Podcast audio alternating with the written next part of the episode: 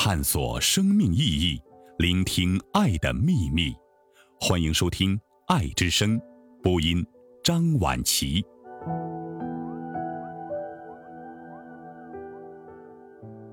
在细微的爱里，林清玄。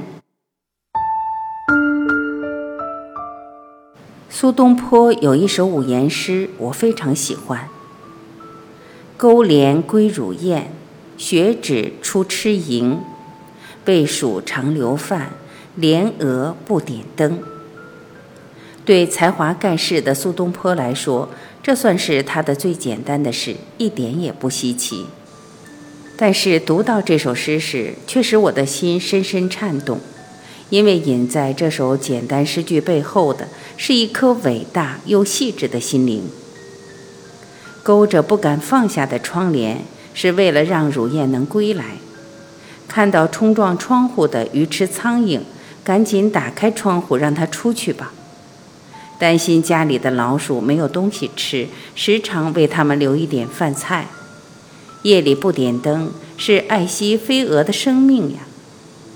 诗人那个时代的生活，我们已经不再有了，因为我们家里不再有乳燕、吃蝇、老鼠、飞蛾了。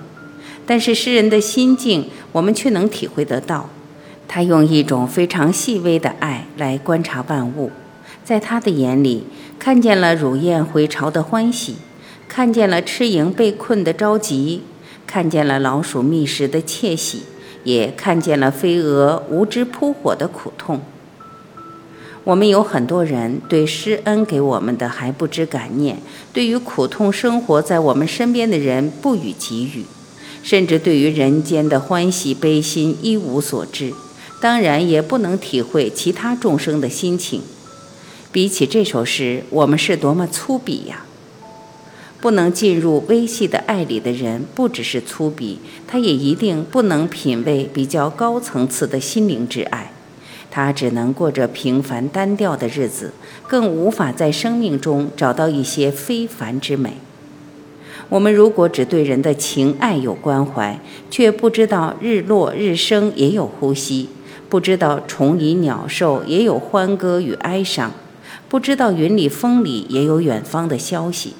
不知道路边走过的每一只狗都有乞求或怒怨的眼神，甚至不知道无声里也有千言万语，那么我们就不能成为一个圆满的人。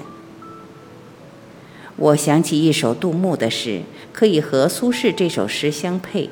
他这样写着：“已落霜雕雪上新，鸣鞭走马又翻身。”凭君莫设南来雁，恐有家书寄远人。